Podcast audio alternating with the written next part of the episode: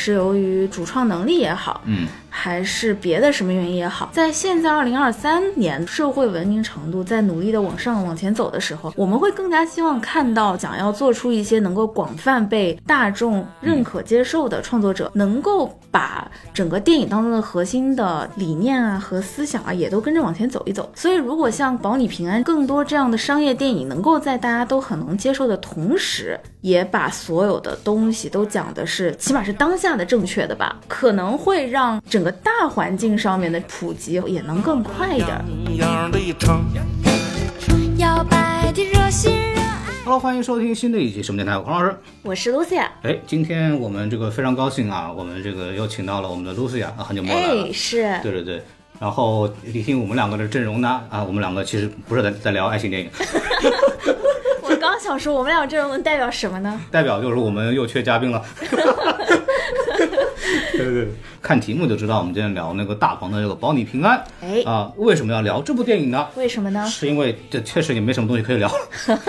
或者说，呃，接下来还有一些值得期待的东西，但是最近在一个小小的这个换挡的空档期，这个时候处于一个什么呢？按照我们的以往的这个行业惯例呢，嗯三月份到四月份呢是一个尴尬期，也就是我们的这个春节档的相忙完了关的工作，对放年假去了，刚刚忙完，对，都开始嗯。复盘了。是。对，吧？然后这个接下来的五一档还没有到，嗯。一般的三四月份呢都是比较尴尬的阶段，但是嗯。今年的这个三四月份其实很热闹的，哎，对，之后会有什么沙赞呐、嗯什么。龙与地下城呐、铃芽故地，嗯，就铃芽之旅嘛，等等吧，这些片子，然后据说口碑都还可以，嗯。对，沙赞不太行啊，对，对沙赞不太行，对对对，接下来应该会蛮忙的，蛮忙的。然后偏偏这周呢，其实没有什么东西聊，但是哎。这周的这个《保你平安》这部电影呢，嗯，偏偏口碑是很好，还行，对，目前为止是七点九分，嗯，啊豆瓣七点九分，这个，而且它是开篇七点八，然后逆势上扬了零点一分，嗯，那说明这部电影呢，确实是在口碑上呢是有比较好的传播度的。哎，对，它不像很多电影开开篇八分，咵一周过去六点五，对吧？就是 就是那种粉丝没有撑住的。就 对，这个片子能看出来，它在口碑上确实表现的不错。嗯，所以说我觉得我们还是来聊一聊吧。在我们这个节目进行之前呢，我们还是按照惯例啊哎，欢迎大家关注我们的这个微信公众号 S M F M 二零六。哎，关注号之后呢，就可以添加我们的这个机器人加入群聊，和我们大家一起聊聊这部电影。然后露西亚你也在群里边去对，我也在群里，对，然后大家如果对这个戏剧啊、线下活动感兴趣的呢，欢迎关注露西亚。撕票俱乐部，哎，对对对，撕票俱乐部。然后大家如果喜欢的话，也可以去听听他们的节目。嗯，对。然后我们这次呢，就进行我们的这个常规流程，先给这个电影做一些基本的新的信息介绍。嗯，然后这个电影呢，目前是呃这样一个情况，它的评分是七点九分啊，这个在大鹏的电影的序列里边也算是比较比较高的了，对的。几部喜剧我看都是五六分儿这种水平，对，就像之前的这个《煎饼侠》嗯我记得拿了十五亿吧，当时还算是一个票房奇迹呢，横空出世的这么一个事情，正好赶上了那一批的这个中国的国产喜剧的崛起嘛，就是那个各种地方的 idea 的拼接比较流行的时候，对那一批起来的，然后 之后就是那个缝纫机乐队，对，几年前我跟大老师也做过这期的节目，哦然后大鹏比较摇滚情怀向的这么一个东西，热血但好懂的一种摇滚，当然当然我们当时接地气的摇滚，可以这对对对么理解。然后当时我们也表示了对他这个一些片子的不太喜欢，然后也得到了很多听众的回馈，说你们懂不懂摇滚？对，行吧，我说你，要喜欢缝纫机乐队才是懂摇滚，那我也无话可说了。我说那你懂不懂电影呢？对不对？有一个怎么说呢？就是大鹏一直给我的印象的感觉呢是。他确实是喜剧出身嘛，之前做那个大鹏刀不刀，，能感觉到对这种喜剧且是比较商业化的喜剧做法是比较有热情的一个对导演和演员。他之前做脱口秀的嘛，在搜狐叫刀比刀还嘚不嘚对，然后我也看过，然后后来做那个屌丝男士，就是那个屌丝女士的一个翻拍吧，对嗯，我有印象那个。对对对，拍那个短剧，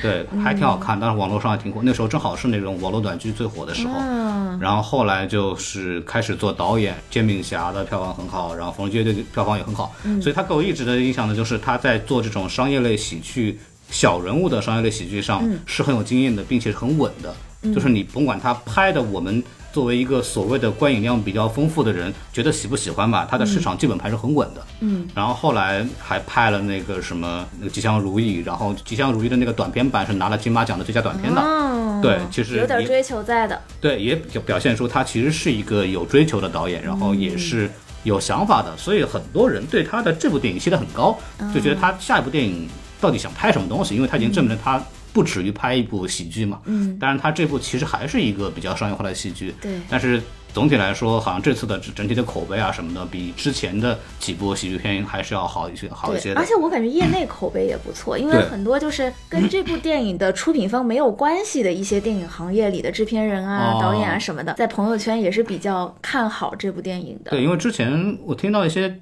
提前的一些有人知道这个电影相关信息，都说这个口碑是不错的，嗯都可以期待一下。出来的评分也不错。嗯，然后目前为止，这个电影的这个票房呢，应该是一点三八亿。嗯呃在这个周末呢，也是非常顺利的拿到了这个票房的排名第一。而且应该是才官方上映第二天吧？对我们录的时候是周日嘛，它是对对对，它是这个理论上是周五上映的电影嘛。是对，然后同期呢，可能还有一个《回廊亭》，嗯剩下的都是比方说春节档的一些还留的电影，余热。包括呃《毒舌律师 》嗯啊，《毒舌律师》目前为止是一点五九亿，嗯，当然这个目前为止看来确实也没有什么竞争力了。之前我们也聊过它的这个大陆的口碑不是很好，虽然说破了这个香港影史的记录了，嗯，对，有那当然有种种原因了，我们在节目也去聊，大家可以去回听一下。嗯，然后这部电影的编剧是苏彪，也是大鹏用的比较多的，之前缝纫机乐队也好，这些都是他来参与来去编剧的。呃，然后说说主演吧，啊，主演当然这个一贯来说啊，就是大大鹏自己主演嘛，对，对虽然 他们官宣的主演啊，嗯什么领衔主演有好，啊就是好几位不同的排序啊。对但是我们纯从电影内容的角度来说，不去讲番位，可以说他的唯一的最中心的主角就是大鹏本人。对，其实这个这个讲的就是这个大鹏的这个扮演的最主要这个角色嘛。哎对，然后除了大鹏之外，当然呃演员其实都熟脸，而且都是是甚至都是大鹏电影的首脸。对，不是大鹏电影的首脸，嗯就是他的朋友圈的首脸。对，就是中国喜剧行业的半壁江山。是，嗯，比方说那个开心麻花派的就是马丽，对吧？嗯然后这个尹正也是有点那种，对嗯尹正啊，王迅啊，王迅就是那个呃徐峥那一支的啊，那啊，一支的是是是是，对不对？包括贾冰、对，贾冰。贾冰是那个近两年，当然我们都看过这个《狂飙》了，对吧？哎，许湘，许湘大哥，对吧？什么档次跟我用一样的。许湘大哥最近很火，但他我知道他是之前在那个《笑傲江湖》，嗯就是是他作为一个东北喜剧新出来的这么一个代表人物来出现的。对，然后还有杨迪，这个哎非洲会谈啊，之前、呃作为一个什么主持人或者是综艺咖出现的比较多的。嗯，像是像比如说潘斌龙和乔杉，他们两个其实是来自于《爱笑会议室》的那一、那一派系的。嗯是这个出来的两位演员，然后经常跟这个大鹏是有合作的，是特别是乔杉对吧？之前在《屌丝男士》的时候，非常著名的洗脚御用洗脚城 这个对老板的这么一个身份，嗯对，还嗯，然后除了这个之外呢，比方说还有一些老的演员，像刘金山啊这种来去客串的。然后说完之后呢，还可以说一说那些女演员啊，对比方说本片的女应该说是女主女主角了，就是番位排在最前面的一位女演员啊是李雪琴。哎呀，李雪琴这部是她的触电首秀吗？对的，好我印象像是的。里是。你看，看李雪琴，你看看嗯王一博，都是荧幕首秀，哎 哎这个差距怎么这么大？哎，我是日常不放过王一博。对，李雪琴在这部电影的其实宣传上也是出了挺大力的。嗯。这是在她自己的节目里啊，就是也经常会把她跟大鹏的这次合作嗯。拿出来说啊、那我们实际上看下来也会觉得表演还是有一些惊喜在的吧，就起码在角色塑造上还是在的。他很自然，对对对这对，这个我也看了，像比方说电聊啊，他们也去做了演员的采访，嗯，然后那个演员，那个他们咱们采他们采访了马丽的那个秘书那个演员嘛，哦，对，邓飞，然后就是聊说李雪琴就是在片场浑然天成，她就是很自然的，啊就有一种非专业演员带的那种自然的感觉，因为她就是个东北老妹儿嘛，对，本人生活里也就是这样，本色出演，但是角色也适合她但是演戏是看天赋的，啊。就就就算比方说，呃，我们老说是我那个 be yourself，对吧？但是正儿八经几个摄影机架着你，大半人也演不了。啊对但他呢表现的这么自然，也说明他确实是有一定天赋在的。对，对这个肯定是没有问题的。然后包包包括这个本片的这个事件的发起人啊，宋茜，在全片以百分之八十的镜头是以墓碑的形式出现。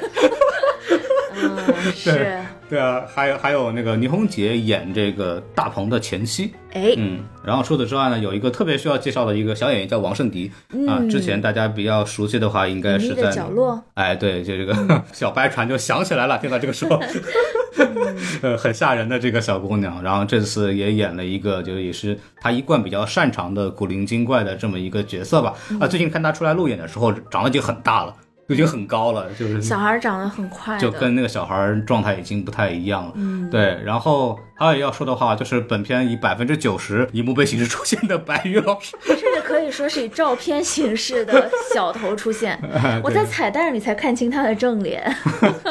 对，大概主要的角色可能就这么多啊。对，然后剩下的我们就不在这儿介绍了，因为它戏份也不是很多。嗯然后让我们进入到本我们的这个简介一下剧情吧。呃，简介一下剧情的话，其实怎么说呢？就是呃，这个嗯大鹏是一个演叫什么墓地的销售人员，嗯然后他有一个客户叫这个宋茜，然后宋茜跟他宋茜，对，宋茜，宋茜，然后叫叫叫，然后那个什么，就把那个墓地卖给宋茜，然后宋茜就死那儿了，埋那儿了。是对，然后有一个这个大姐，嗯那个叫玛丽演的大姐，就是说那个不行她，不配葬在这儿，我要挖坟。对，因为我弟弟站在这儿，然后哎因为这个宋茜这个角色被传说她是一个是一个姚姐，对吧？是一个是个性工作者，然后他们就就说那不行，我弟弟这么一个清清白白的男孩子，就死不能埋在旁边。然后大鹏就觉得说，你看这这个人死了，你这不是胡诌吗？对，就埋这儿有什么关系？你这样就不是显得很霸道，而且合同都签了什么东西的，人已经埋那儿了，你跟着你在这儿那个签别人这个坟肯定不合适，然后就觉得说据理力争，说这个东西不合适。那这个玛丽就说那不行啊，她这个女生这个女的有问题呀、那大鹏就说那那是不是她没问题你就不用躲？那行，那我就要证明她没问题。嗯，然后后面就反正他大鹏真的是通过这么一整条故事线。来立证，就是说这个宋茜的所谓的清白吧，虽然这个清白也很、很莫名其妙的这么对，一个打引号的清白，大家看不到孔老师用手打了个引号。对用手打了个引号，非常努力的打了个引号。对，确实是这么一个事情嘛。然后，呃，打分吧。打分露西亚老师，对我，我今天是看完电影就直接过来录音的，所以就是整个还还在一个情绪上呢，还没有彻底冷静，所以在非冷静的状态下，我是、呃满分五星打了四星的，哦呦，可以说是一个，我觉得啊，就这部电影最高也就只能是四星了。对，就在我看来，它是一个好听一点的话说，就是叫接地气。嗯，对，用直白一点话说就是很土。但是呢，我却确确实实看进去了的一个戏，就是我还是觉得它虽然很土，但是呢，整个电影拍的是比较容易看的，挺好看的。然后情绪的这个煽动啊、起伏啊，都做的很强。嗯，所以呢，就是我是确实看进去了，被带入了。而且还有一个呃，就是非电影的因素影响着我。她的女主角叫韩露，嗯为什么起这个名儿呢？是因为她送进福利院的时候啊，哦，是那一年的寒露节气那一天。明白。而大家知道，就是我本人，我也叫露露嘛，嗯，然后也是这个雨字头的露，也是因为我生日那天是寒露，好，那个大家知道露西亚过生日是哪一天了？哎那个要送礼物的话，可以。对，所以我在就是看电影到那一段的时候，我就觉得非常的合理，嗯就是确实我本人名字就是这么被起出来的，对吧？那因此呢，就是在呃我看的时候，代入感。对躺那儿了。啊，是就挺共情的，再加上宋茜那么漂亮，是吧？对，所以就是因为这个整个电影当中很多的部分都是主角大鹏在所谓的帮宋茜证明他的清白嗯这件事儿。那在我这里呢，我是认的，就是有人在为了我啊 做很多奔波的感觉，对。嗯所以最后我看到最后，包括它里面有些副线是嗯呃这个男主角的女儿的一个校园当中的经历的这个线。嗯，对，所以总体的给我的一种感觉还是挺挺带动情绪的吧，因为我确实是被感动了，哭了，所以这个分儿就在这儿了。所以这个小女孩长大之后，然后就开始复仇，叫《黑暗荣耀》。别，啊，对又是另外一个韩剧的事儿了。嗯对。然后，呃，搁我的话，我给了三点五颗星，哎就是，呃，电影肯定是及格了啊。就大鹏一直对这种喜剧电影的基本的这个技巧啊，什么东西掌握的都是很熟练的。嗯然后整个故事的这个起承转合也非常的流畅，人物的建立也比较有说服力，然后整体来说看下去，就刚刚露西亚讲，它是一个很易于使用的电影，然后也没有什么呃非常大的瑕疵，在它限定的故事的这个背景下，嗯所以说它呃及格分肯定是有的，对对，然后这个零点五颗星这个事儿，其实我们大老师和小宋，我们三个人，反正分别看完之后聊了一下，觉得这片子就是没什么意思，就是我能我能理解，他，你说他是一个完整的故事，做完了喜剧片效果也不错，然后整个看上去没什么太大问题，但是。它基于一个所谓现实题材的这个情况下，没有对他谈论的很多现实题材进行。更深入的讨论嗯，就觉得可没有什么可挖掘的空间，就觉得有点没劲。对对，所以说我确实是，对，是一部经不起细想的电影。就是没什么可咀嚼的了，所以就觉得没有什么太多可以去给它再往上拔分的这么一个基础了。我给零点五颗星，是因为它在有一些桥段上做的是非常好的，我们之后可以来聊一聊。对，然后说到这儿，我们就可以聊说说这个优点，因为我观察下来，其实包括我们的听众群里边也好，包括整个互联网的口碑，对它的这个总体的这个印象都是很好的，啊，都是很好的，大家都比较喜欢。对，然后这个电影其实本身你刨开它这个所谓的这个深度问题，深度问题的话，其实还是比较直观的表达了一些我们说这个互联网造谣的这么一个属性嘛，因为它这个确实是一个因为所谓的为证明一个所谓网络谣言的来辟谣的这么一个故事线。就对比方说有一个比较能造成有传播力的互联网造谣的这么一个典型的特性，比方说你看，就首先是得找那个什么知名人士啊，有话题性人物，而且是正面人物。对就比如说他有了一个好事儿的新闻，然后去嗯找找他的弱点。对，就这次这个里边是那个宋茜演的这个叫裸捐姐嘛，那她是因为是一个在当地什么一百捐了一百三十六万的、这个，就相当于是在自己去世之前，把自己所有的财产都捐给了一个福利院。对，然后这么一个事情引起了大家的讨论，嗯，然后一个漂亮的照片，对吧？大家一看，哦，长得这么好看，对哎，衣服好像也不便宜嘛。嗯，然后就再接下来就是有负面，哪来那然后就爆么多钱火了。啊？肯定睡出来的，然后就是这种啊这种东西，对吧？比方说还有一个就是造谣不需要成本嘛，你看这个、嗯 就随便说了一句，对吧？这个也不用干嘛，然后互嗯相传一传就出来了，甚至都不需要动机，就这个。最后那个结尾其实特别好笑，那所谓的这个始作俑者，就是为了多看几个付费小说的章节，嗯，要点积分而已。对对对，九块九嘛，太离谱了，真的。九块九嘛，然后就为了免这九块九，所以说要想要有一条热评，跑出一个热贴，然后就随便说了这么一句，就这么一个东西是。然后还有一个事情就是，比方说，大家其实并不在意辟谣的结果的问题。对于本片的所谓的一个直接受害者，就是那个冯大老板，这个玛丽演的这个角色，他就要一个说法嘛。但是对于剩下的人来说，警方出公告又能怎么样呢？呃，李雪琴那个角色说的那句话非常好嘛，就在大家在讨论你说你是不是一个鸡的时候，你已经是一个鸡了啊，就是就是这么一个意思。有人在传你这个谣的时候，其实你已经完全撇不开了。大家其实往往对这个所谓辟谣的这个结果，并没有很在意了。就是谣言的传播的有多广，并不意味着辟谣的言论就能覆盖同样多的人。对，而且真相往往没有人在意嘛，大家在意的是这个故事性。比方说那个《让子弹飞》里边那个一个非常著名的桥段嘛，就是六子到底吃了几碗粉。其实正儿八经 吃了几碗粉，没有人在意，就是就是完全没有必要，没有人在意。六子把自己刨开了这个事情，剩下百姓看到以后，他不会记得六子到底吃了吃了几碗粉，没有人会数的，没有人会去看他肚子里到底有几碗粉，大家只会记得有这么一个事情，就看了这么一个热闹就走了，没有人去为这个东西负责任。然后还有一个最关键的，这个电影总体来说要讲的一个事儿就是什么？叫造谣一张嘴，辟谣跑断腿嘛。跑断腿确实是，叫大鹏用这个故事的这个整个故事，确实是跑断了腿。对，对啊，从东北跑到这个内内蒙蒙内蒙那边去，就是花了很大的代价，就讲了甚至还进去蹲了几天。对，就整体这个事情啊，对互联网谣言传播这件事情的一些比较直观的体现，它其实这个电影都已经做到了，就几个几个点吧。这个部分其实是我没有特别在意的，然后我觉得特别喜欢的这个片子的是，因为它确实是一个。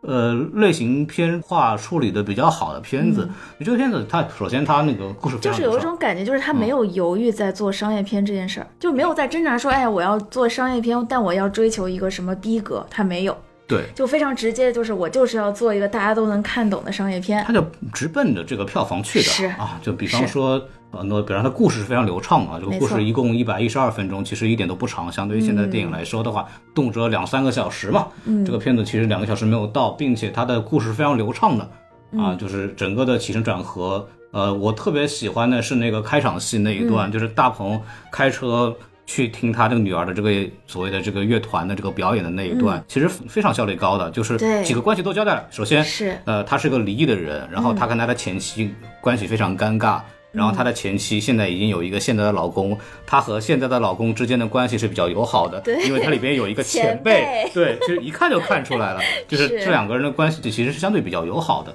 就跟一般的家庭可能不太一样，对。啊，对吧？然后包括他跟他女儿之间的这么一个关系，女儿对他关关心他，但是又嫌弃他的，嗯。并且大鹏是一个。呃，很落魄的人，因为开了一个好几年前的虎头崩，并且那个虎头崩是 盖不上盖了啊，就后备箱的这个地方，说明他这个车有年头了，并且他也呃疏于管理，然后他整个人的形象非常莽，就比方、嗯一个是要硬闯这个所谓的表演现场，因为迟到了不能进去嘛，还有一个就是那你不让我进去，我我翻墙怎么样有也得进去。点那个对街头街溜子的那种形，象，就是那种有点混混啦，就是底层人物的那种，啊是是但是又有点那个要尊严，要曾经发达过，对有一辆旧的大奔，对，嗯就很莽。这个人物性格就是他的愣啊，然后他对他女儿的关心啊，然后他跟主要几个人物的这种关系啊，其实都通过这个开场的音乐会的这场戏全部交代清楚了。同时。对，并且他的女儿的这个副线也把它交代清楚了，就是他就是埋了一个女儿后面会发生的故事线的这个影子在这里。这里，个钢笔是谁偷的问题。是。对，所以说这个开场戏的效率是非常好的，然后就是作为一部商业电影来说，它的入题是非常快的，嗯，这个是非常非常有效的，并且我也是觉得非常值得赞赏的事情啊。大鹏是会导演的，就就虽然咱这个要求也是说有点低，对吧啊？但是起码就是基础该完成的呢，他还是做到了的。对对对，对然后下一步马上就是直接就一个电电话把他叫走了嘛，就是说啊你的客户出问题了，然后进入、快速进入这个电影的主线，嗯，然后又引入玛丽这个角色，把这个问问题大问题交代出来，然后就开始找冯总，然后领了这个任务，就所谓的要证明这个宋茜这个清白的这个任务，然后每条线追追根溯源，一点点往下找，一个环节一个环节往下找，很然后完了就是最后就是说还是不行，对吧？有一个大挑战，说你这样还是不行，然后大鹏就逼急了，就说那我把你的弟弟弟骨灰抢了，然后我去寻找这个真相，这样正儿八经把那个人找出来，然后就一点点进到这个后面的结尾了。这个电影的这个编剧水平是非常的高效的，效的对，而且基本没有什么太多的废戏吧，虽然还是有一些，但是整体来说它是做的非常流畅，呃，信息量是给足的情况下，一环的扣一环，看得非常的舒服，就是它的可实用性非常高啊，非常容易看明白，这是没有问题的。嗯，然后包括这个人物动机其实非常明确，就是刚刚我们讲的开场戏就把大鹏的这个人物性格。呃，介绍了一部分，然后又把它背后的一些隐藏在这个背后的所谓的真相，嗯，又在后续的过程当中给足了一部分的解释。对所以其实你在看的时候，对大鹏这个人物是没有什么疑惑的。对就他是一个虽然蹲过监狱，但是非常正面的莽夫的形象。对，就是他的这个，就是这个事儿啊，他是确实能干得出来，对 就是你非常明白的这个事情，就是他没有说。啊，说啊，你为什么要做这个事儿啊？这个东西，其实你看完之后，其实不会有太多这样的疑问的。嗯啊，就包括他和他女儿的关系的很多体现啊，包括他曾经的辉煌。他以前是销冠嘛，他那个房间里不是有那个嗯照已经片对锦旗啊、照然后片啊，自己买了。车，对对对，就都都能看出来，他过去经历的事情导致了他会去做这件问这个问题。可以说就是这部电影当中的大多数的人物都是在为了塑造大鹏而建立的。而且你非常好的一点是你就是其实大家会忽略的一点就是大鹏身上也有谣言，哦，是是是，他到底为什么进监狱的，每个人版本都不一样对，。而且就是逐渐离奇。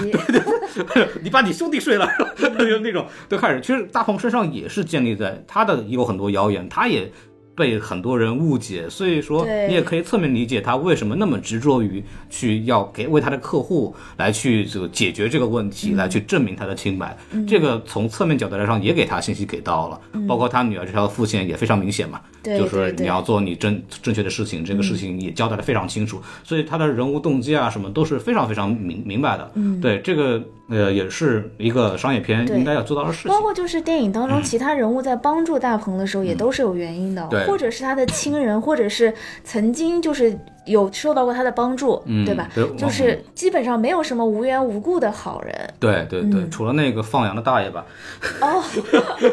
大爷你我让让我坐身上，那凭什么？就 对吧？淳朴人淳朴对，对对，嗯然后包括他的整个行为，比方说我们说辟谣这件事情啊，的，唯一能做的事儿呢，就是你找到那个源头来去解决这个问题。那他这个本身选择的方式，那就是这个故事的走向，就是找到那个所谓第一个发帖子的人，他到底为什么发这个事情啊？所以说整个的这个故事啊，是完全没有毛病的，完全没有毛病的啊。起码在他自己的逻辑里是通顺的。对对，这个这个是我觉得呃是，虽然这么说有点好像我的标准很低，但是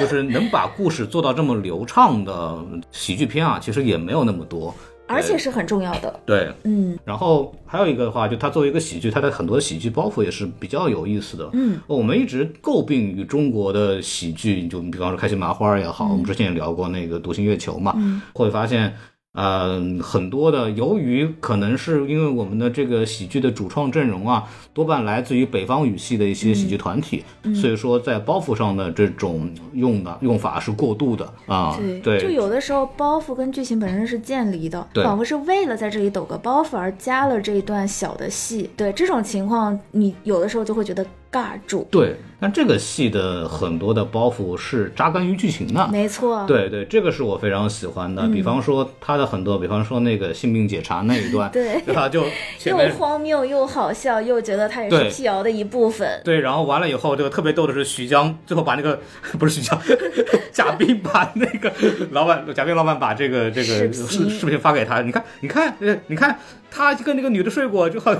正好去检查新兵去了。然后大鹏就说：“哎，这不是我吗？对吧？”对，对就是他有这个东西。他首先用荒谬的喜剧的笑点去佐证这个谣言的一些荒谬。包括这个戏是，呃它是情节带来的这么一个喜剧点，它不是说是纯抖抖一个包袱啊、然后这个本身它又是满足于一个非常扎实的这个包袱设计的，就是我们叫铺平垫稳嘛。就你前面这个东西到后面是会被印证出来的，是啊、就脱口秀叫 callback 对吧？对就相声相声可能就是铺垫包袱，包括那个我自己特别喜欢的那个首字母那一段儿 啊，就就 W B，然后什么 F 哇对吧？然后这个地方前面这个吕雪琴的这个表现就非常出色了，所谓的那个啊把这个大鹏勒勒住，然后说哎你再想想，拍桌子在那儿，对，表演出一个沉着冷静。那个表现整体是非常非常有意思的。然后最后面这个贾冰如法炮制是吧？这个小 F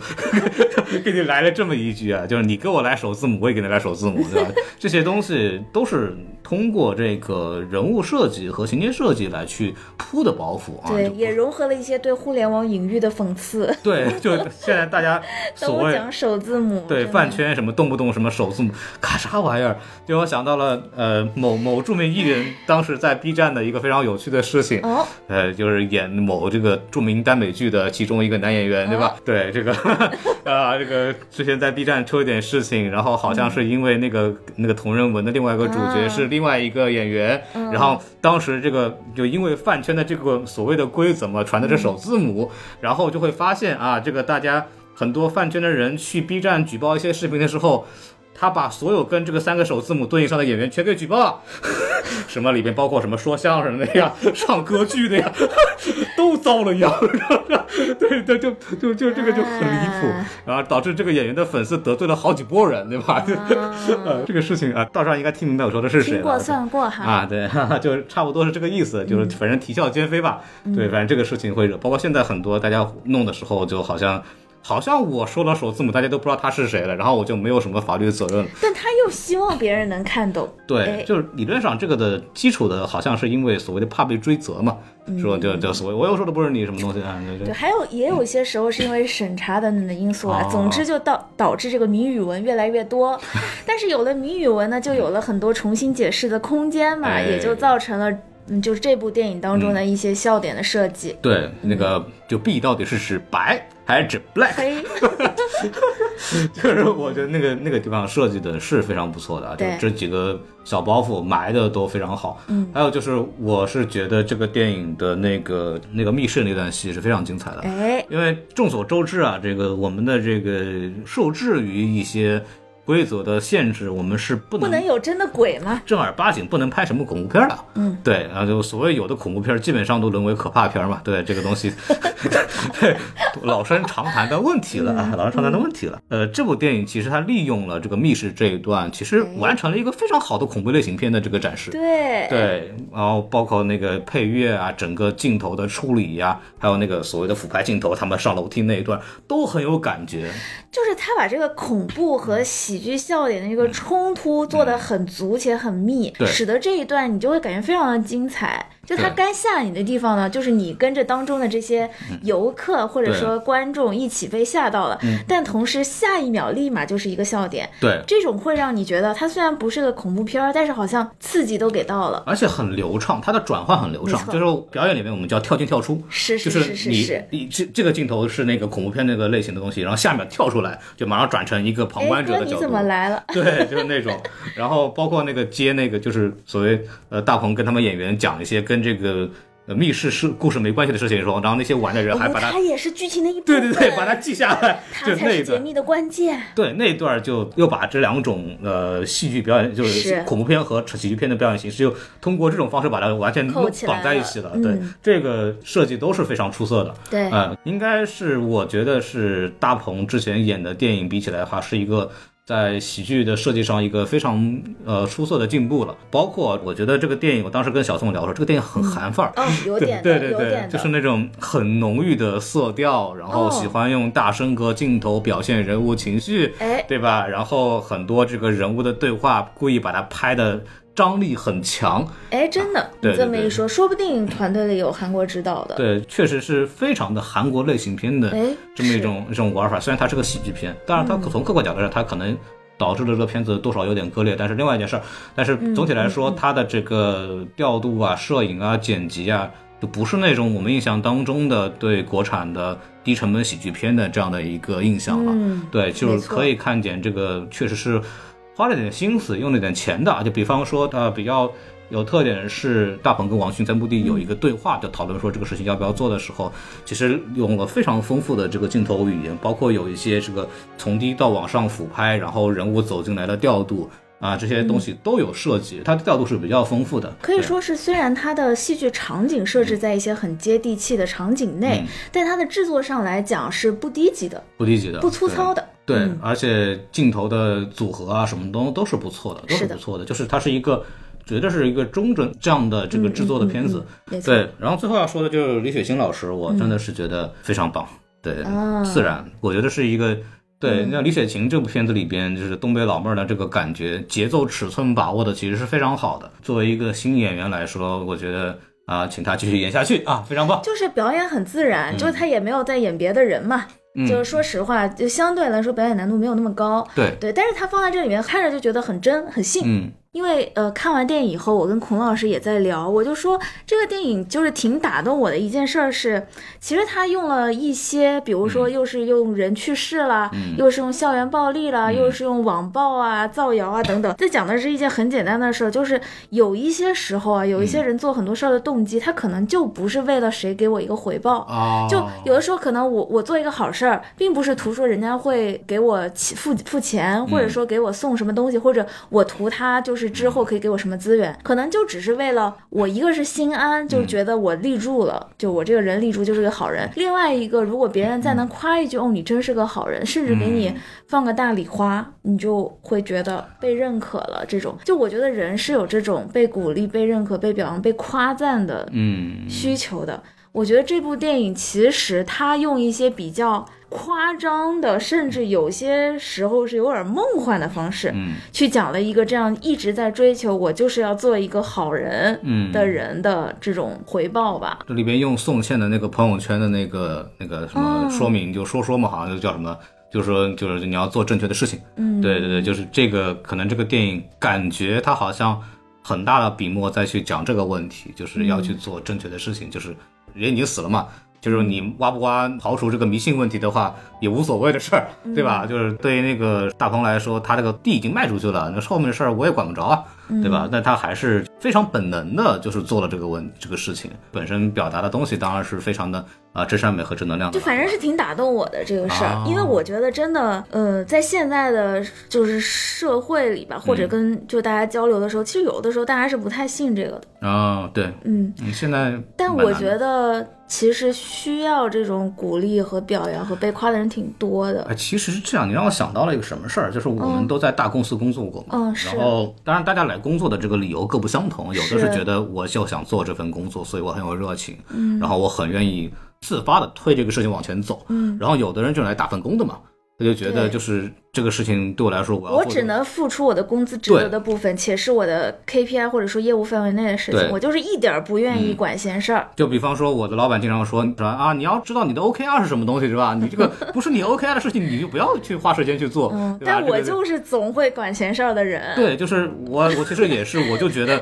好像我做的这件事情确确实会对呃某一些人是有好处的，那我就是愿意主动去做或者。说很多事儿你不做，就是没有人会管的。对就没有人管可是这个事儿，我总觉得它不该是没有人管的事儿。对既然大家都不管，那我就去管一管就。它不能体现在你的绩效和你的什么数据里边，然后也对你的晋升没有帮助。但是你知道你不做这个事情会影响很多东西。甚至你可能会白白的操心劳神还熬夜。哎，然后关键这个东西你也写不进你的这个报告里边去，哎年终述职你也写不进去，对吧？就是你不能说谁谁谁很感谢我对他的帮助，你也写不进去，对吧？对人家老板只看你数据。可是就算是这样，就比如说对接的业务口，或者是从中沾到光的人说：“哎呀，就是 Lucia，你真是我见过最负责任的人。”我心里也会觉得行，没白做。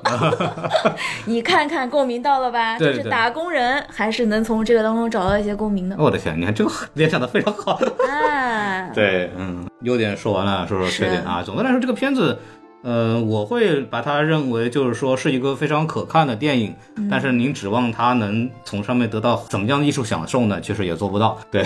就就是就是没有什么深度表达。啊，没有什么，确实是嗯从艺术上和和那个利利益上来讲都没有什么很很值得深挖的东西。那我们就要来说这个事儿了，对吧？为什么这么讲呢？首先就是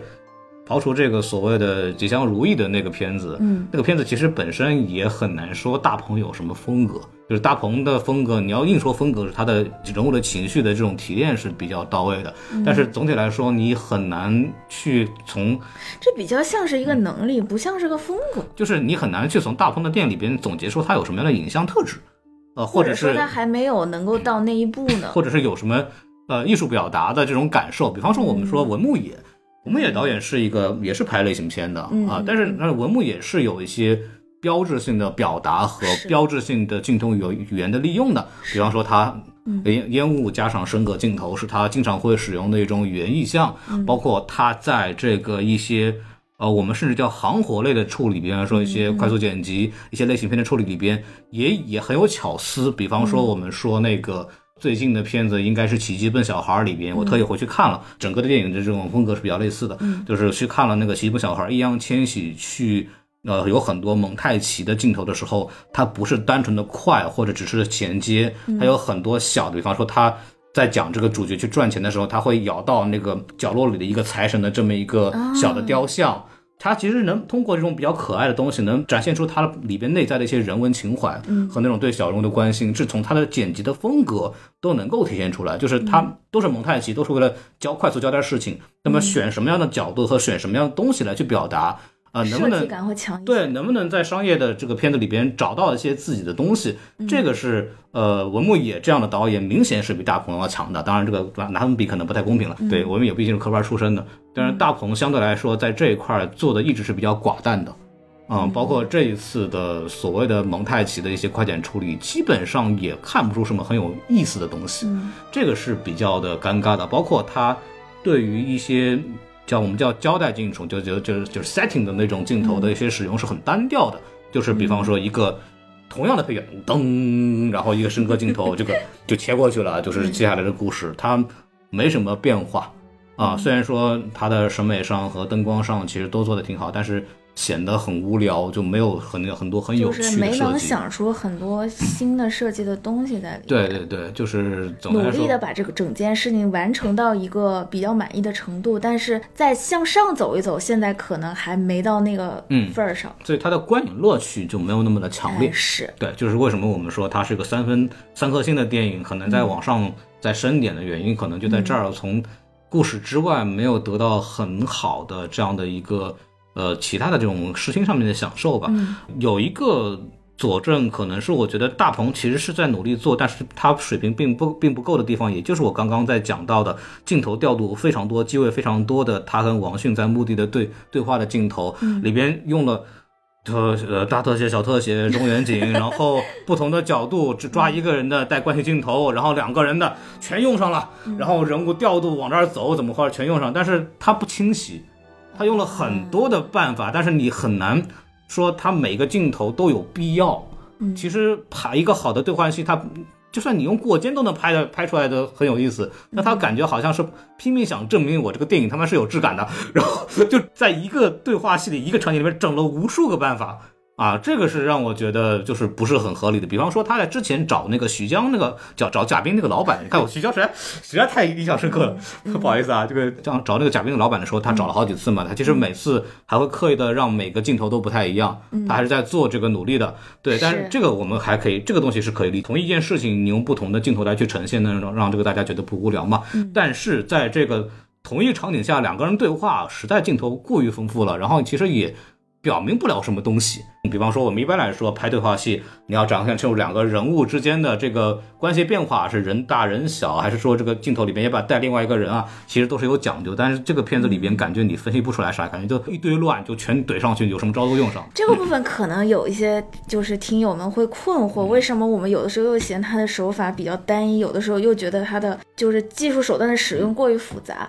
是因为就是可能他还不够那么成熟的把手法幻化为他的创作风格。对，就有些时候你会觉得他是为了使用在使用，就是能感受到他在努力了。对，但是劲儿怎么使这个事儿呢？可能光是靠努力还不够。这嗯，这是个水平问题，对就是导演的境界嘛，就是所谓导演境界就在于你能不能用一个能展现出你这个风格，并且很准确的方式表达出来你想要做的这么一个事情。那么我觉得在这块上来讲，大鹏这部电影跟以前比，无疑是好很多了，嗯。但是感觉有一点用力过猛，或者他自己没有把握住这个东西。不过话说回来，我其实会觉得这件事情是靠他，就是拍的时间更长，以及合作的团队更成熟，会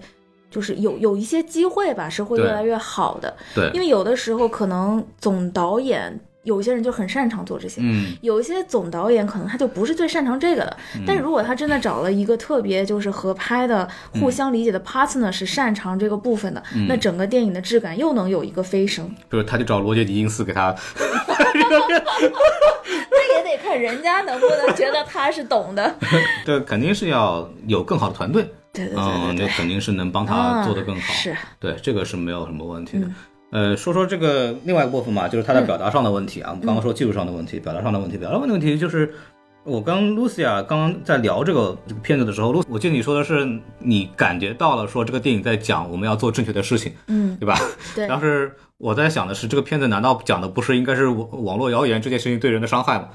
然后这里边就会有一个尴尬的问题，是他到底要表达什么，以及这个是他对这个东西的表达是否足够的深刻，让我们能够去很好的去接受到。他其实就是踩到那个边儿了，嗯但是他没往里挖。对，怎么说呢？他好像聊一聊到了什么造谣的问题，还有什么嗯校园暴力。对校园暴力的问题，女性的平权的问题，嗯女性的社会地位的问题，嗯某种角度上来说也有，比如说像猎巫行动啊，啊，然后嗯、可能职业歧视或者说是。一些刻板偏见啊，嗯漂亮的女孩是否就是有一些所谓的生活作风问题等等，嗯，以及所谓的生活作风问题这个词儿本身到底是个什么意思呢？就是说这是专属女性的吗？还是说大家都是有自由选择的这倒？不是，这个生活作风问题一般来 官员抓的很多，啊男性就是总之像这些部分呢，你就会觉得其实他的这个电影当中的话题是，嗯、都在这个沙滩上踩了个边儿，嗯，试探了个边儿，但是呢，他完全没有去往里深聊。他的重点是他的故事是讲一个辟谣的故事，讲的是一个对女性造黄谣的这么一个故事，他目目的是为了辟这个谣，但是他的好像呈现重点还是呃大鹏在做一件好事儿，对，我会觉得可能对大鹏或者说他们主创团队来说是刻意的不想往那里面深挖的，嗯，因为往那里面深挖，可能整个电影的调性会不一样。这个里边就有一个问题，如果你是说大鹏在做一件好事儿，当然这个也没有问题，这是一个常见的这么一个呃一个故事的立意了。但是这里边会有个问题，就是大鹏做一件好事这件事情，我们为什么要那么关心？它的前提是大鹏他本来不是一个好人，这才可以。不是，是因为做这件好事要付出很多的代价，但他付出什么代价呢？比如说他有可能工作就会丢了，嗯而且他是一个很难找工作的人。而且他本来就是已经妻离子散的了，还有可能因此身上带更多的所谓的脏水（带引号的脏水），嗯来让他的家庭关系和他在乎的人更加不、嗯就是不理解。然后他还要出远门，也没人给他报销这个路费，对吧？嗯车还半坏在半路上，他直接不管不顾，人又跑了，还偷人家东西，就是偷东西、抢东西，这个明显就是有这个民事犯罪的了。但是他为了做心中正义的好事儿，他嗯宁愿去偷呃抢这个骨灰盒，也要把自己这个心中能让他们葬在一起这事儿做完，你不觉得这？玩意儿太戏剧了吗？对，对，所以我就会觉得他是一点儿有点儿梦幻的、夸张的，在做一件他心里觉得是好的事儿。嗯，因为我在思考的是我会讲的一个剧情逻辑，嗯比如说这个人是个，就很多常见的是这个人是个烂人，嗯这个人啥都不行，然后这个人就是可能有很多的道德问题，嗯。怎么怎么样，然后他受到什么什么什么样的这个东西被感染，我做了一件好事儿，这是一个一种剧本的写法，就这个东西我的逻辑上我是认的。就是这种逻辑我是认的，然后这个里边他的写法是大鹏其实本来就是个好人，对，对，然后他因为他的背景和个性使然，所以说嗯。我坚持做了这么一件事情。也就是说，这个电影的全部的故事对他的影响没有那么的强烈，他的人物弧不够的弧。孔老师，你想想，你有没有觉得你刚刚说的那个好人故事弧，它更像是一个坏人故事弧？你怎么说？它像是征服者康因为童年阴影，所以他从一个好人变成了一个坏人。嗯就是这个会像是一个，就这种转变更像是为了给坏人人物弧的时候，想让他有一个完整的线。但是对于一个好人，特别是一个傻好人来说，他可能如果本身是一个很聪明精明的人，嗯。你后面再说他是个傻好人，就会变成他的背后是不是还藏了更多的深意，嗯。对吧？可是像这部电影当中的这个叫啥平安，嗯。嗯，他就是一个傻好人，所以他之前身上的所谓的劣迹，也是因为他是个傻好人，这样就立住了，对吧？他之前都为了就是帮兄弟忙，甚至愿意坐牢了，那他现在要帮一个已经死去的人维持住这个是就是声明和跟想要葬的地方能够葬住，那他嗯去跑这跑那的。去辟这个谣，是不是更合理一点？他是这样，我是觉得，呃，就是他因为人物的变化不够，嗯，然后他作为一部商业片来讲，我很难带进去，就是不像真人。不就是就是一个，他不是一个会让你有深刻印象的人物或者电影，这是我的感觉。因为一般来说有两种写法嘛，就比方说，就是按照好传统好莱坞的这种商业片写法，一般来说，一般一种是我刚刚讲的，这个人本身是个烂人，嗯因为被这个剧情上的很多，比方说有人拯救他或者怎么样，他变好了。然后做了什么什么事情，对吧？嗯最后有一个结尾，这有一个非常鲜明的人物弧，他的人物弧非常的明确。还有一种是这样的，这个人没有变化，嗯但是他改变了其他人，就是这也是一种非常好用的结构。呃，典型特征之前我也讲过，龙妈。啊，对，呃，龙妈在有一大段的时候，她还是一个人物很正面的时候，嗯她是通过她个人的这种意志和她的能力改变了周围的人，然后我们看的也很高兴。就是她一定要有改变，不论是主角的改变也好，还是周围有人观念改变也好，她都应该会有改变。但是这部电影里边，她可能真正改变的人是玛丽。对她的观念上是有什么有一个改，就是说她用因为这个事实改变了玛丽对他的看法，但是剩下的人呢，几乎没有任何一个人。对，因为他产生了整个观念上的变动也好，在这个过程当中，我会觉得他是有动摇的，嗯。就是在他的女儿因为他的鼓励，嗯，就他自己能够直接联系到，是因为我鼓励了我的女儿，导致我的女儿受到了校园霸凌。对，他在那个地方是非常痛苦，且我能感觉到他是后悔的。嗯。他会觉得我就已经这么惨了，我还害了我的女儿也跟着我这么惨，所以那个地方我觉得他是对自己有所怀疑的。嗯，可是那个地方也恰恰是因为他被害的那么惨的女儿，嗯。反过来再跟他说我不后悔，我能够坚持住的，你也不要放弃那种感觉。对。所以其实我觉得。嗯，你说这个故事里他一直从头到尾就是都是那么坚定吗？可能那个地方他动摇过，嗯，但是呢，他的动摇在整个戏剧篇幅当中不多，对。很快的被消解掉了。只不过那段的浓度其实做的挺强的，我大概明白意思，就是其实、嗯。对他人物是有改变，大家就就那一下下来一点，对然后就，动摇了一下，对对嗯。对，明白。因为我一直在找我的观感到底是哪里出了问题，就是我在看的时候，啊。我是觉得我没有对这个故事有很强的共鸣或者是共情在里头，嗯可能就在于他从编剧上来讲，人物的弧光。呃，都不是非常的猛烈，然后可能、啊，你刚刚说的这一点，就是他作为一个好人，但是他一直会被什么各种各样的原因素动摇他，然后他最终还是成为了这个好人。如果我想让他变得所谓的我更喜欢的话，我可能会在这个里边多做很多的障碍，让他更真实一点。对，会有现在还是会觉得这个人有点梦幻。会有更多的障碍在里头。为什么呢？就是就接下来到了这个下一个话题了，嗯，就是我们刚刚一直在聊这个电影，好像就越聊越觉得他好像就是在讲一个我要做好事这件事情。嗯，对，好像我们一直在讨论的这个电影的一些所谓的社会话题，就是所谓造谣这个事情，并没有在这个电影里边对剧情结构来讲进行有非常重要的这么一个阐述或者是一个表现。就比方说，如果我去设计一个剧情，我可能会对大鹏在这个做这个事情里边受到的质疑的这个部分，做出更多的这样的一个表现。呃，不只是说那个吕雪晴非常喜剧化的，就是说哥，你是不是喜欢她什么什么东西啊？就是有跟带你去做那个 检查，对吧？有，就是这个是一个所谓大众对他不理解的一个点。但是我觉得，因为他的喜剧性，因为他的这个玩闹性，所以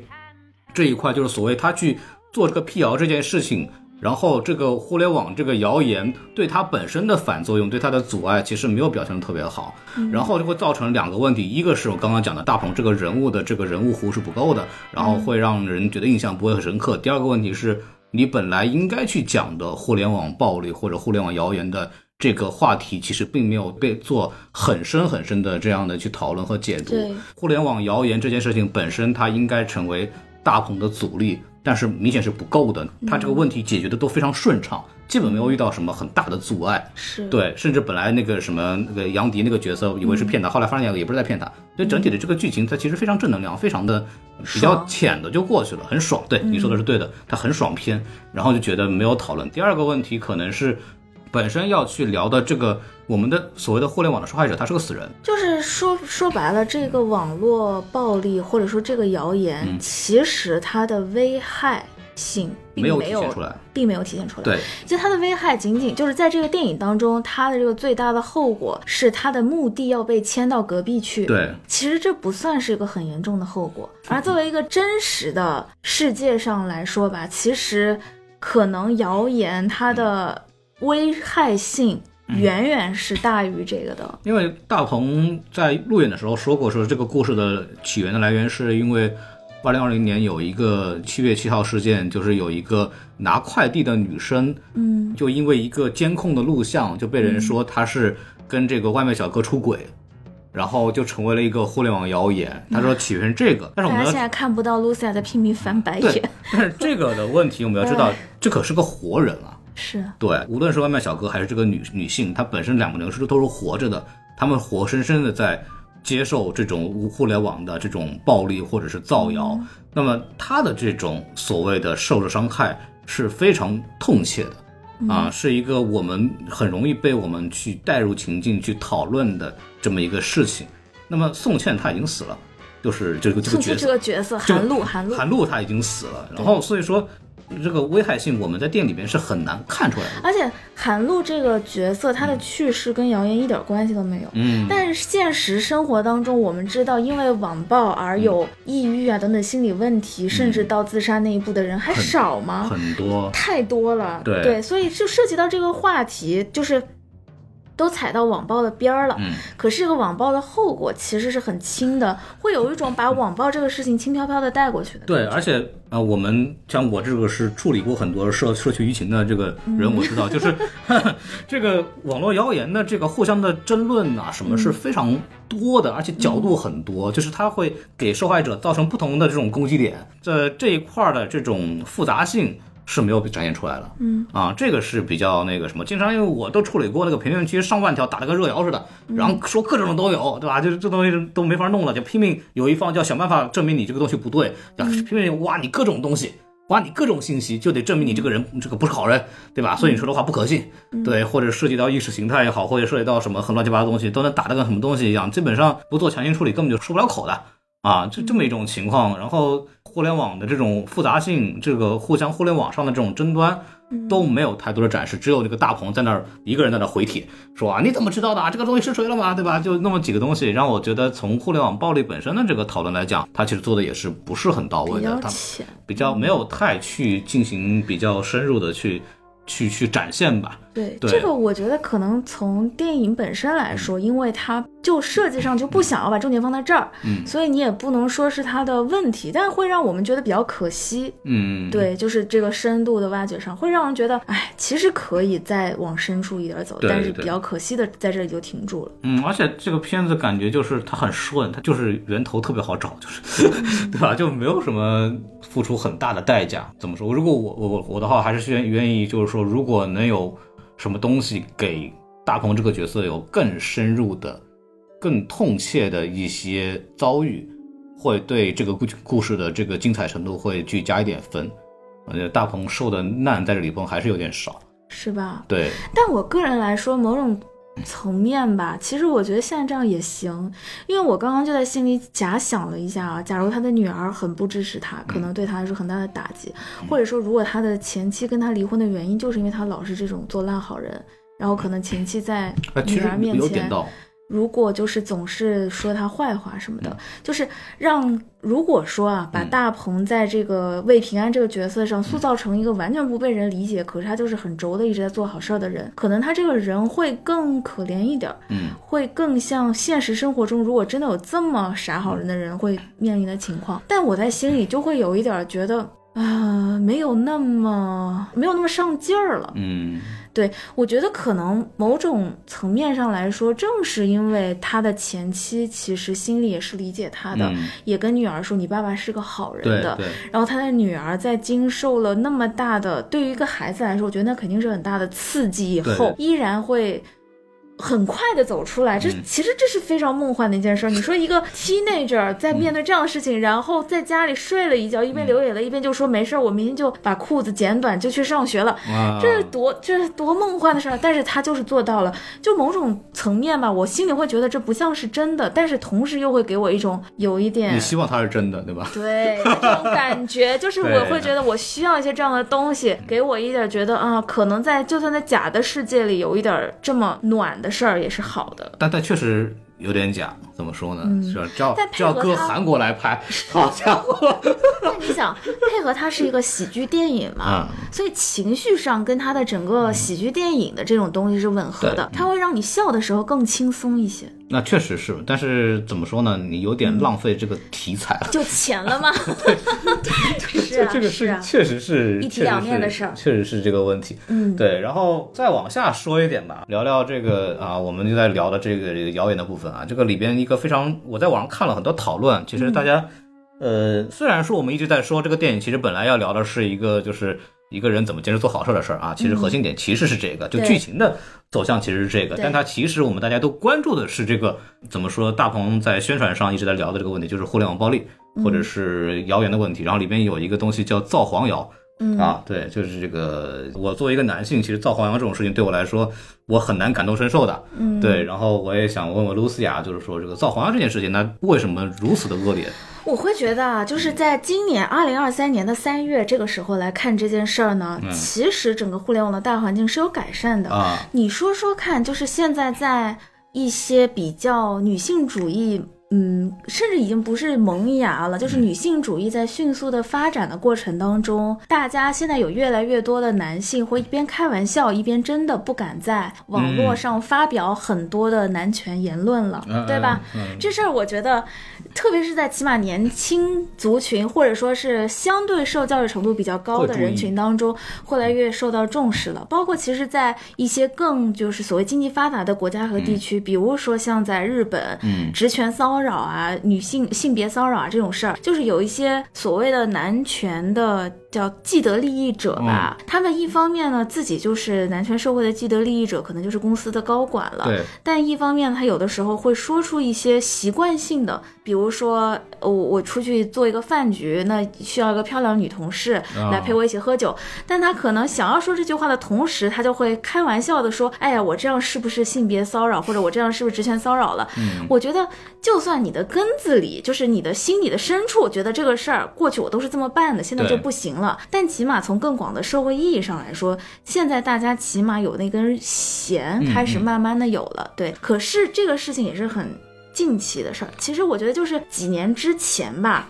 嗯类似于就是受害者。嗯。要完美的这种言论还是很多的，就是大家过去吧就会觉得，呃，同样是在聊八卦，嗯。就比如说有一些公司里面或者一些学校里面去聊，呃，谁谁的什么什么劈腿啊、劈腿啊、小三的八卦，往往大家更多的争议就是觉得你这样不对的，还是在说那个女性。可是那个男性有的时候就会说。他有那么帅吗？他人有那么好吗？有这么有魅力吗？带引号的有魅力吗？能吸引到这么多的对，所以就仿佛有些时候在这种所谓的造黄谣（打引号的造黄谣）的这种语境里面，嗯男性有的时候会把它当当做一个甚至有点炫耀性质的 谈资，但是大多数时候在这样的八卦或者是谣言故事当中，嗯女性都是一个被抨击的对象。嗯，对，这个怎么说？就是好像基本上对女性的伤害性要明显的要强很多。嗯对，而且这个，哎，怎么说呢？我们小时候其实都有，比方说有的有的女生可能哪一天可能穿的裙子比较短，嗯，然后甚至在男生包括女生的这个所谓就会传说这个女的怎么怎么样，好像瞬间大家对她对她有一个什么样的印象，对吧？就是这个东西都会有莫名其妙的，这个女的什么也没有做。就是穿了个好看的裙子，就就是这种事情都都我我在上学的时候都是都是有有看到有经历到的啊，这个东西，而且我们刚刚讲的这个片子的开头就是啊，你一个女生这么漂亮，然后这么有钱，这么又这么年轻，你钱哪来的？那就是睡的，对吧？有这种大量的这样的东西，好像大家都觉得这个事情，呃，就是好像女生有钱那么年轻，好像很就是就是非正常我有的时候会觉得，可能大家心里也不一定就非得这么想，嗯但是呢，会有人很轻松的就会这么说出来。对，而且这个事情本身它是一个无法自证清白的东西，对，说实话，就是像这种事儿，类似的事儿吧，嗯我自己本人也会碰到。嗯对我来说呢，可能我不是特别在意，嗯就是我就划手划过去了。但是呢，呃，怎么说呢？它不该是一件不被在意的事儿。其实，它虽然说是司空见惯吧，但是这个东西，对，嗯它不该成为一件大家觉得这有什么了，随便说说又、又不是当真的，对吧？嗯，它不该是一件这样的事儿。对，嗯，就是然后就是现在大家意识变强了，就是虽然像我前面说的，可能有一些人说话会开始注意了，嗯可是，在很多的讨论和语境，尤其是私下的语言环境里，或者是小圈子里，像这样的行为和所谓的行动，嗯还是在不停的发生。对就比如说涉及到皮卡丘的事件，就大家去领悟一下皮卡丘是什么，就是一位嗯、呃已经在就是。嗯。啊，监狱里面的啊。皮卡丘的事件，然后就是最近 他电音小王子，嗯，对，最近他又有一些可以说是八卦的后续出来吧，就是哦针对在当年事件当中去揭发他的几位女生的一些所谓的非完美的攻击。嗯，我心里就会觉得，人家人都已经在监狱里了，他的犯罪事实已经这么明确了，嗯，那些受害者是不是完美的？有这么重要吗？我真的就觉得啊，就非常的离奇。放回来说吧，这就是一个其实在过去来讲，大家更肆无忌惮且非常激烈。现在虽然大家逐渐意识到它是一件道德上不太不太正确的事儿，对。可是依然还在继续着的情况。他他怎么说呢？就是首先很容易，就是我说你跟谁睡了，你没法证明啊，嗯，对吧？我怎么证明我没有跟你睡，对吧？就是这个事情很难证明，对吧？所以我给你泼的脏水你洗不掉。这个不像这个大鹏这个事儿，还有个姐，就是把那个人真的薅出来了，对吧？就来说这个事儿。但我说回来，我就希望有一天大家会觉得这个水泼了是没有用的，为什么呢？因为也没有谁能看见啊。就算他们真的睡过，也没有任何一个人能看见啊。所以，但凡有这种谣言，必是假的。呃，是这么讲，但是但是逻逻辑上来讲，就是我愿意相信它是真的。就作为一个吃瓜群众来讲，就是我愿意相信他是希。望所有就是听节目听到这里的朋友们嗯啊，就是几千位吧，我希望能上万。就你们以后听到这样的谣言，就能想通，他一定就是假的，绝没有第三个人，哪怕他就是这个艺人的经纪人本人，他也不可能天天躲在人家床底下，对不对？啊嗨，说不定人家艺人经纪人就跟艺人在一块儿了。绝不可能啊！不是，我不是说 算了，对，这你看这就是个问题。你看，就是嗯我们很容易，这这是人性的一个基本的，我们说劣根性也好，或者他的一个基本的本能也好，就是，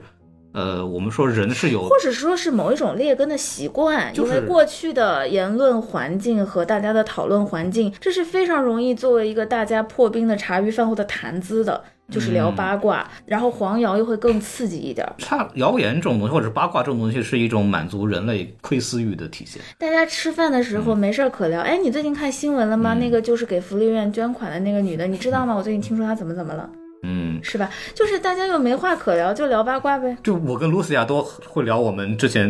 因为以前是同事嘛，然后很多公司里的一些对有的没的事情，就是这种好奇心啊，这个东西是每个人都会有的，而且尤其是这种，尤其是跟性有关的事情，就是人很难抗拒去刺激，对这种刺激的。然后本身它因为又是性的东西，尤其在中国这样的一个相对性压抑的这样的一个文化环境里边，它是极容易有话题性和传播度的。就是就是就是这个事情，就是大家很想聊，而且一聊就能传播开，对吧？一传播开，这个东西它的伤害对当事人的伤害就是无可估量的，就是没有办法去弄的，而且他又没法证明他的可能清白。全世界都是狗仔这个行业，不就是因此而存在吗？对，所以说这种这个东西，它真的就是性质很恶劣。这个东西，对，尤其对女生来讲，其实是非常是非常不对的事情。这种没有是非的事情，你就真的不要瞎传啊。这个对你也不知道会能伤害到什么人，真的真的是这样。是是，对这个片子还有一个另外一个有意思的事情，因为这个片子上映之后，呃，除了一些正面夸赞的也好，然后也有一些怎么说，相对来说不是很和谐的这个说法啊，就是说这个、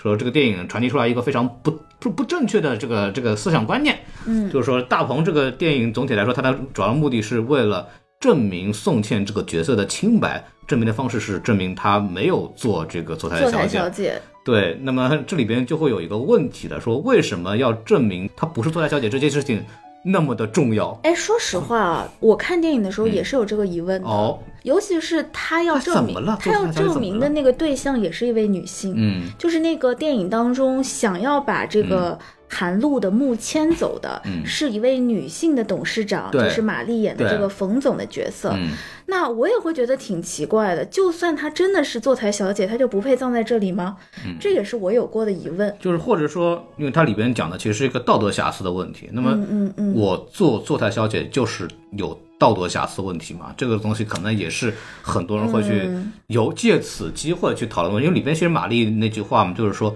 哎，怎么没有人传我的谣言呢？怎么没有人说我是大小姐呢？对吧？它里边还有这样的一个说法在里边。我我在看电影的时候，为什么这个点在后面，我把这个我心中的这个疑问啊、嗯给缩小压制住了？是因为我觉得起码在我国嗯的性交易和性服务是非法的，啊，对，对，所以我心里会觉得，嗯，相当于你可以把它理解成，如果她真的是坐台小姐，那她就是一个罪犯，嗯，对吧？那她就是犯罪的。可是她同时在跟我很在意的家里的弟弟谈恋爱，而且感情很好。她是不是对我弟弟有隐瞒？嗯，她有这样一种感觉，这是我在看电影的过程当中让我不要一直关注在这个点上的一个嗯原因。嗯但是呢，破开来说，就是其实如果说把性工作或者说性服务作为是一个非法的行业，嗯那其实有问题的是整个行业链条，对而不该是在这个链条的底层当中的工作者。嗯，这里边有一个我的一个一个疑问是，我是不太同意就是拿这个东西去做文章的啊。第一个，首先是。啊，台词里其实有一句话，其实表达了一个问题，就是大鹏是问王迅还是问谁？就是说说如果我我那个房东因为我的工作问题把我赶出去，这东西合不合理？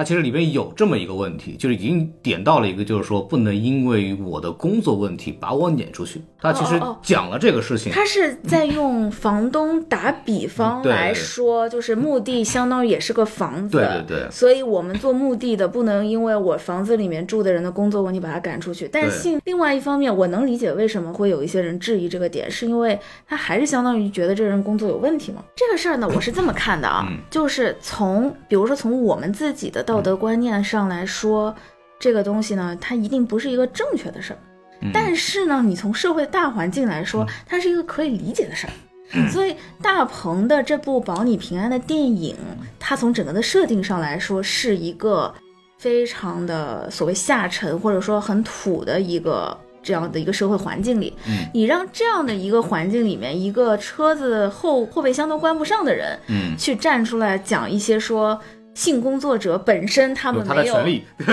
这也不合理，对吧？他所以说，其实它是一个一个怎么说下沉的社会环境里的一种让大家很容易理解的，且有一些刺激感的故事讲法。这个怎么说呢？就是我们这个故事成不成立啊？它它有一个基础嘛，然后这个基础它应该是来自于一个社会普遍存在的观念。那么我们的社会无论怎么样，我们不不得不承认的是，总体来说，这个社会对呃性工作者是有、嗯呃认为他是不好的，或者歧视的，就是全球都有嗯首。先是犯法的，说第二第二是是不好的，然后我们也会对这样就绝绝大部分的这个人呢，也会对这样的这个人某种意义上会有偏见，对吧？甚至我们都说他其实不一定是偏见。嗯然后，那么首先我们要先要承认他这种观点存存在普遍性，那么这个故事就能立住，对，这个故事就是合理的啊，这个是没有问题的。对，然后那至于这个故事带来的这个延伸的这个问题呢，它可以讨论，但它不是你批判这个故事的一个点。你能从这儿能找到这个延伸点，去进行讨论到底性工作者这个东西到底应该怎么去评价他们，这个是另外一个问题。这个跟这个电影本身的故事其实没有太多关系。所以你拿这个东西来批判电影，我觉得这个是有点有点开始在那做文章了。当然，这个你要往外延说呢，就是你本身性工作者。它对于这个社会到底是一个什么样的价值体系，其实是一个非常复杂的问题。到现在为止，其实都没有一个真正意义上的答案。当然，我们从个人来角度来讲，好像性工作者他们提供性服务也是付出劳动，对吧？我用劳动换了钱，有什么不对，对吧？这个是有问题。但是我们首先就知道的是，但是有 有一点，我嗯忽然在想，就是这个电影当中对于这种性工作者的，比如说负面，嗯。把它直接把性工作者等于负面这个联系，嗯。其实并不只发生在女性身上，因为当中有一段针对这个魏平安，也就是男主角的嘲笑，说他是鸭，对对对，在这个部分，大家是觉得很好笑的，嗯对吧？就是所以其实某种程度上，在说他是鸭的时候，也是在说他也不是什么好人的意思嘛，就也是把男性性工作者也放在一个、嗯呃比较等同于道德不行这样的一个地位上的。怎么说呢？就首先，我们所谓较为先进的一种说法是，我们要尊重每个人的职业选择。所谓的性服务者，好像也是一个，也是个劳动工作者嘛，对吧？他但是其实也也是也是有技巧和付出的，对。但从平权的角度上来说，它又是一个 嗯，怎么说呢？是男女地位不平等的一种服务信号，那如果那男性的性服务者呢？少嘛？啊，对，还那还是多少的问题了。这个倒不是我来说的问题，我想说的点是，呃首先这个事情在全球范围里边，它都不是一个接受度很高的工作。嗯，对，就是这个是没有，就是即使在日本这样的国对，家即，使在日本，即使在荷兰，其实在美国嗯有些州，它也是可以合法的进行性服务的。这种情况下，它仍然不是一个主流认为的一个值得拿出来说上得了台面的工作，没错没错啊。就算他有很多的所谓的 follower 或者粉丝，对他本身还是一个有很多负面形象的。对对，这个东西其实扎根于东西方都有的一些传统文化和观念，比方说西方，它作为基督教基督教文化国家里边，十诫里边其实就有这个淫贱的这个罪、爱欲的这种罪，它其实都已经把这种。呃，所谓的性服务或者性工作已经放在了一个对立面的情况下，包括中国呢，那就不用讲了，是吧？我们的这个自古以来就是对这种，呃，这种性啊，其实都是讳莫如深的，其实都是不太去进行正面的谈论的。所以说，这个这件事情啊，它其实本身在全球范围里的接受度本来就不高，对，它就是一个普遍的观点啊。然后第二个问题是这个。会谈论到很多，就是那么性工作者是否对这个社会有正面影响？而且很多人会说，那么性工作者对性犯罪是有正面影响的，是因为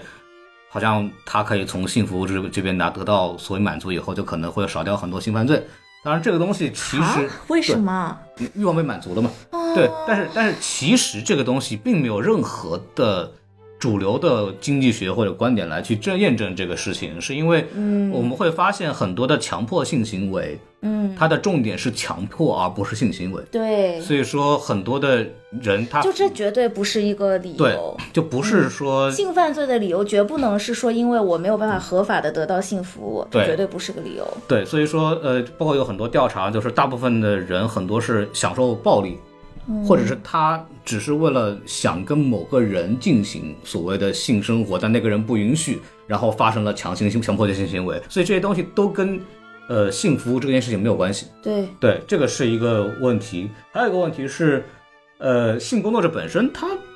即使是在一个合法的地摊，他他永远跟灰色的这个产业是有关联的。毒品也好，或者是一些赌博也好，包括日本的色情行业，我们都说它是一个正行，对吧？它是一个受法律保护的这么一个行业，包括拍那些电影的那些呃所谓的艺人也好，对吧？它也是可以破头抛头露面出来去进行一些公开的活动的。但是这个色情行业的这个背后，其实都是黑社会。很多都是是日本的黑社会来去操控的。嗯，因为这里边涉及到一个所谓的来源问题，就是这些女生在即使在日本那种地方，他也是不太愿意主动去做这样的事情的，对大部分人来讲。那么它里边一定涉及到一个诱导或者是强迫入行的这么一个行为。我们不排除说现在会有一些主动选择的情况发生，然后也不排除说现在会有呃一些怎么说呢，就是色情行业或者说是性服务的行业是合理合法的公司经营和在交税的，嗯但是或多或少，嗯，因为过去的历史原因也好，或者是间接的关联关系也好。总还是有一些，比如说帮派啊，嗯呃，强权机构啊，或者是类似黑社会这样的暴力集团在背后去持续的维护它的持久经营的。他正经人也不太愿意从事这样的这个行业，然后到后来其实控你也不制这个。好这么说，有些人可能也是因为经济上的哎原因。对，就是我的意思，就是真正去做这个事情的人，我主我说的不是说是卖淫的，而是说是嗯就是从事管理整个行业的这些掌控这个行业的这些人，嗯，他往往不是善茬。然后有日本就是这样的，嗯他基本上背后全是黑社会。当然，日本的黑社会是合法了的，对，当然，但是这个东西背后基本都是黑社会掌握的。呃，这里边会涉及到很多是其实是诱导性或者强迫性，包包括呃，比方说日本其实前前段时间出来一个法案嘛，关于所谓的这个成人影像的这个部分，嗯其实就是要求说你不能够通过诱导的方式来邀请女孩来去参与这样的、呃设置。因为他以前的话，比方说那些所谓的星探，就会说啊，你一个是想不想拍点好看的照片，想不想成为模特啊？然后一步步把他诱导进这个拍这个行业。但是那个女生确实是签了合约自愿的，但她不是一开始知道她要做这个事情的，她是被一点点带进去的。然后所以说，日本在近期出台一个法案，就是禁止说你用这种所谓拍照片啊或者其他的这种东西来诱导女性来去参与这个活动，而是你如果你想让她出演这个成人电影，你就得一开始就说，我就是拍成人电影的，你要不要来演？虽然我们关于这个话题讨论的有点远了，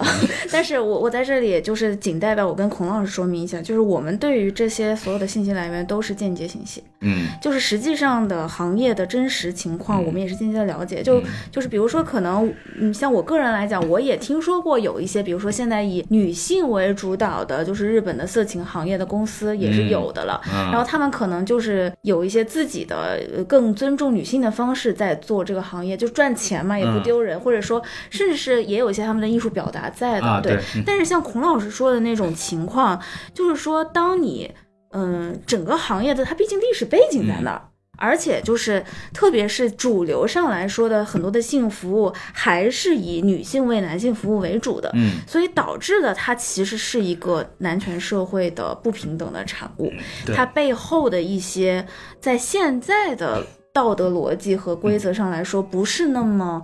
嗯，合乎道德或者说不是那么完美平等的事情，还是非常多的，影响还是非常深的。嗯相相对来说都是。对于这个社会来讲，它的负面的问题会更容易出现一点。就是比如说有有就是自愿因为自己的就是经济方面的原因，或者是因为自己的真的擅长嗯爱好的原因选择这个行业的女性存在，不代表着所有的女性都是自觉自愿的，嗯，对吧？对咱们表达的只是这个意思。对，而且包括我们说呃这个这个黄赌毒嘛，对吧？嗯，黄赌毒其实都是一种顺势满足的典型案例。嗯，对，就是它是一种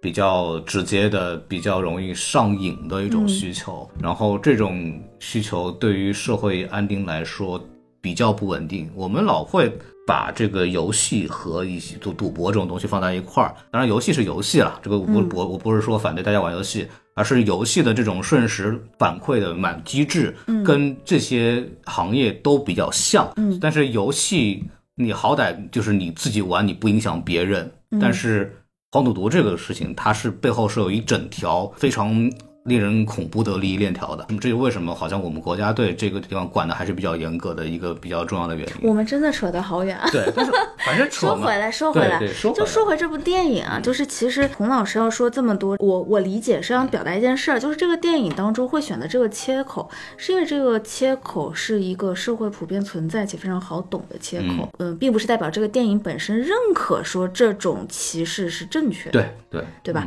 这是我们刚才那段讨论想要表达的一个点。嗯，但是对于我自己来说吧，也是我会觉得，确实不管是由于这个主创能力也好，嗯，还是别的什么原因也好，在现在二零二三年的这样一个背景下，就是整个可以说精神文明啊，大家社会文明程度在努力的往上往前走的时候，我们会更加希望看到，就是时下的这些创作者，特别是想要做出一些能够广泛被大众认可接受的创作者，能够把整个电影当中的核心的这种理念啊和思想啊，也都跟着往前走一走。嗯对，因为对于很多的，就是像这种大众传播上来讲，像我们这样能够有这么深讨论的人还是少数。对但是像《保你平安》这部电影，它能够普及到的观众面，一定是比我们播客要广的。对，所以，如果像更多这样的商业电影，能够在大家都很能接受的同时，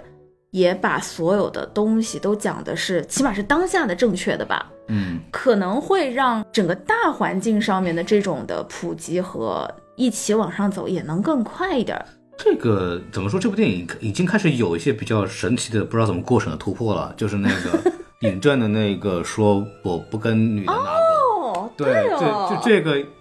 我当当让小宋跟我说这个片子怎么过程，我说这个已经比我们之前理解的这个审查的问题要往前走一步了。这种就感觉是审查的老师们到了这个点一笑而过了，没有较真儿，呃，怎么说呢？比较像是没有较真儿。就是属于可能就是一个瞬间的想法，如果他当时那个什么一点儿，心情不好一点儿，可能这个就没了。我会理解为，我首先还是默认为我们的审查机构的老师们是非常严谨的在工作的，嗯，对，然后因为因为因为出了问题，他们要负责任的，对这个之前出过很多，就是审查老师很英勇的放出了一些做了一些决定，然后后来事后被秋后算账的情况，我们也听说了，确实嗯，比方我说我不是药神这样的电影之后，就是再无来者就是有这个问题。呃，但是我会理解为会非常善意并且正面的理解为我们的这个接受度是在往上走的。包括在这个之前，其实已经有一些片子在埋一些这个点了。我不敢这么想送送你一只小红花里面有。那你这么说，《盛夏光年》呃，那是叫《盛夏未来》还是《盛夏光年》就是吴磊那个电音的那个，嗯也不也是吗？他那个也是表现出来了，但是改了一些东西嘛。对，但还是很明显的。对，就是对吧对，这就是虽然说他把它还是没有去把它点出来，但实际上我们其实都感受到了，包括英语字幕，其实还保留了一些东西。嗯对对对所以我我会觉得，就是在涉及彩虹问题上，我现在不敢说它就是在越来越放开了，嗯，当然，还是有很多的波动的，就这点我不敢太乐观。就就你说这部电影里他也没有说的那么明啊，他其实也就是暗暗的点啊，他也没有办法就是说演的特别的我觉得已经。很明显了，就是他已经都说我不不和男我不和女的那个了，都已经对，就还能怎么说，你知道吧？他已经非常那个明确了。就是你硬要解释的话，就是有一些人可能就会把他理解成这人特别洁身自好呢。那也不是，他就不会说我不跟女的那。确实，我就是看得懂的都懂。我觉得这个挺明显的了，就至少感觉好像是在努力的去拓宽一些电影的表达的这样的一个空间了。所以希说，望是吧？呃，对我跟露西亚的情绪是一样的，希望他是你最好是。最好是 你最好是，对，是这么一件事情，对对对，所以说那挺好的，反正这个片子，哎，我也没有想到会聊那么多啊。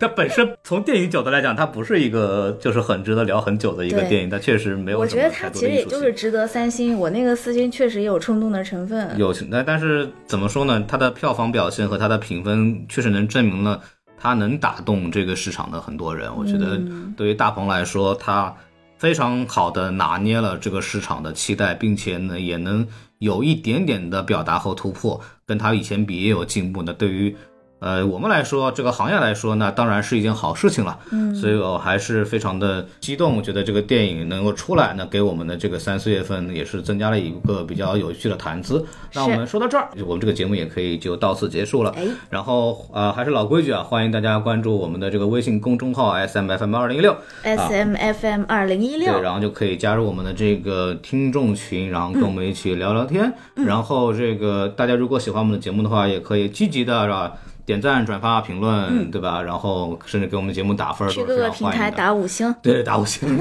对，非常非常非常介，绍赞助。对，非常，对对对，我们真的很缺钱，所以说嗯有这个。听完我们这个深邃讨论之后，觉得我们可以值得投钱的这个商户们也可以抓紧起来了，我们也不是很贵，对吧？嗯，对，然后评论区夸夸我们，对对，夸一夸露西亚声音真好听。是，的，对。然后大家喜欢这个 Lucia 的声音的话，也可以关注这个我们的撕票俱乐部，哎，对，然后来听一听他们更多节目吧。哎更多的这个关于这个上海线下生活，哎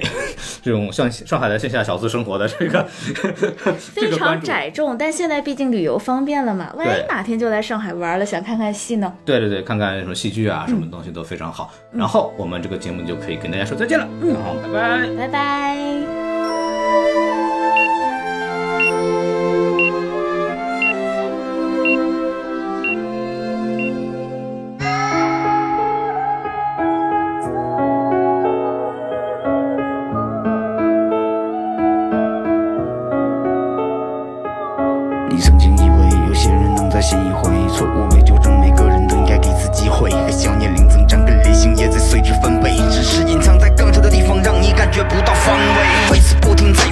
不想了解清楚，不停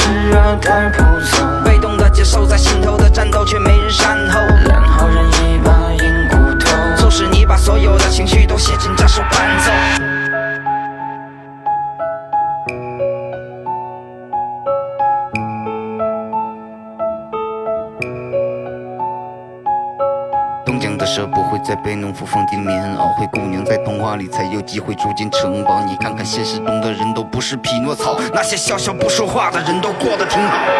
怒在心里喊着不，却还总是重复，重复着乐于助人的路，好心遭人妒。你想不明白为什么你会走到这一步，又忍不住着咬碎牙齿咽下，从不忘吐嘴里的手足，像是囚禁虚伪的囚徒，救呼吸引来的囚徒，来之前脱下了囚服，为了口服向你投毒，为了满足抬起头颅，还有人在踌躇，你永远都没办法让他们心服口服。干涸的湖泊开了口，你适应了人生，却不能够把人心看透。深邃的石头猜不惯各种明争暗斗。我看他吃热，太普通。被动的接受，在心头的战斗却没人善后。两好人一把硬骨头，促使你把所有的情绪都写进这首伴奏。